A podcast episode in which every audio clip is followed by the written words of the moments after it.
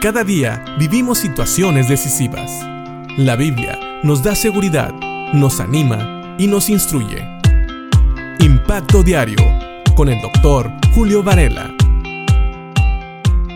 Habíamos visto en Jonás capítulo 1 en los primeros dos versículos, versículos 1 y 2, cómo Dios había enviado a Jonás a hablar contra Nínive.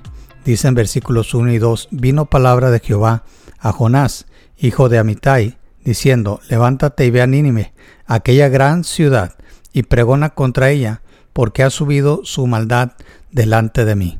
Y veíamos que este mensajero no iba a dar su mensaje propio, iba a hablar palabra de Dios.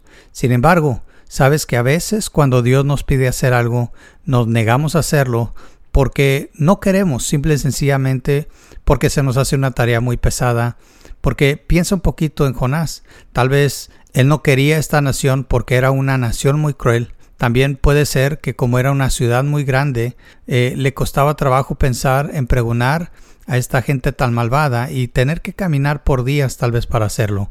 Sin embargo, dice la palabra de Dios que Jonás tomó una mala decisión.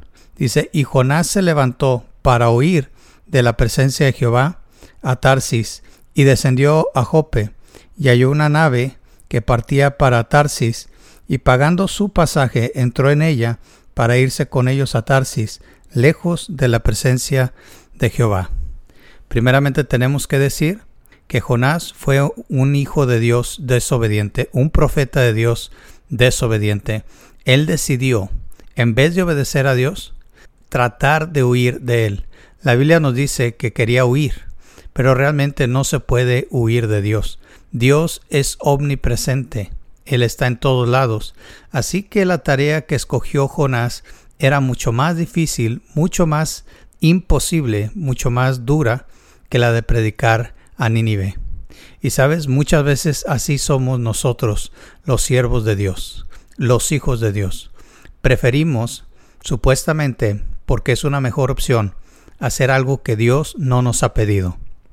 Preferimos muchas veces tratar de huir de la voluntad de Dios y tratar de hacer lo que pensamos nosotros que es lo mejor para nuestras vidas. A veces, seamos honestos, no queremos obedecer a Dios porque no nos gusta lo que nos está pidiendo hacer.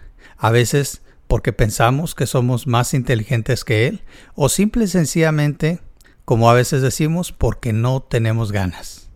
Sin embargo, piensa lo siguiente, Jonás quiso huir de Dios y hasta invirtió su tiempo e invirtió de sus recursos porque tuvo que comprar un boleto para irse a otra ciudad.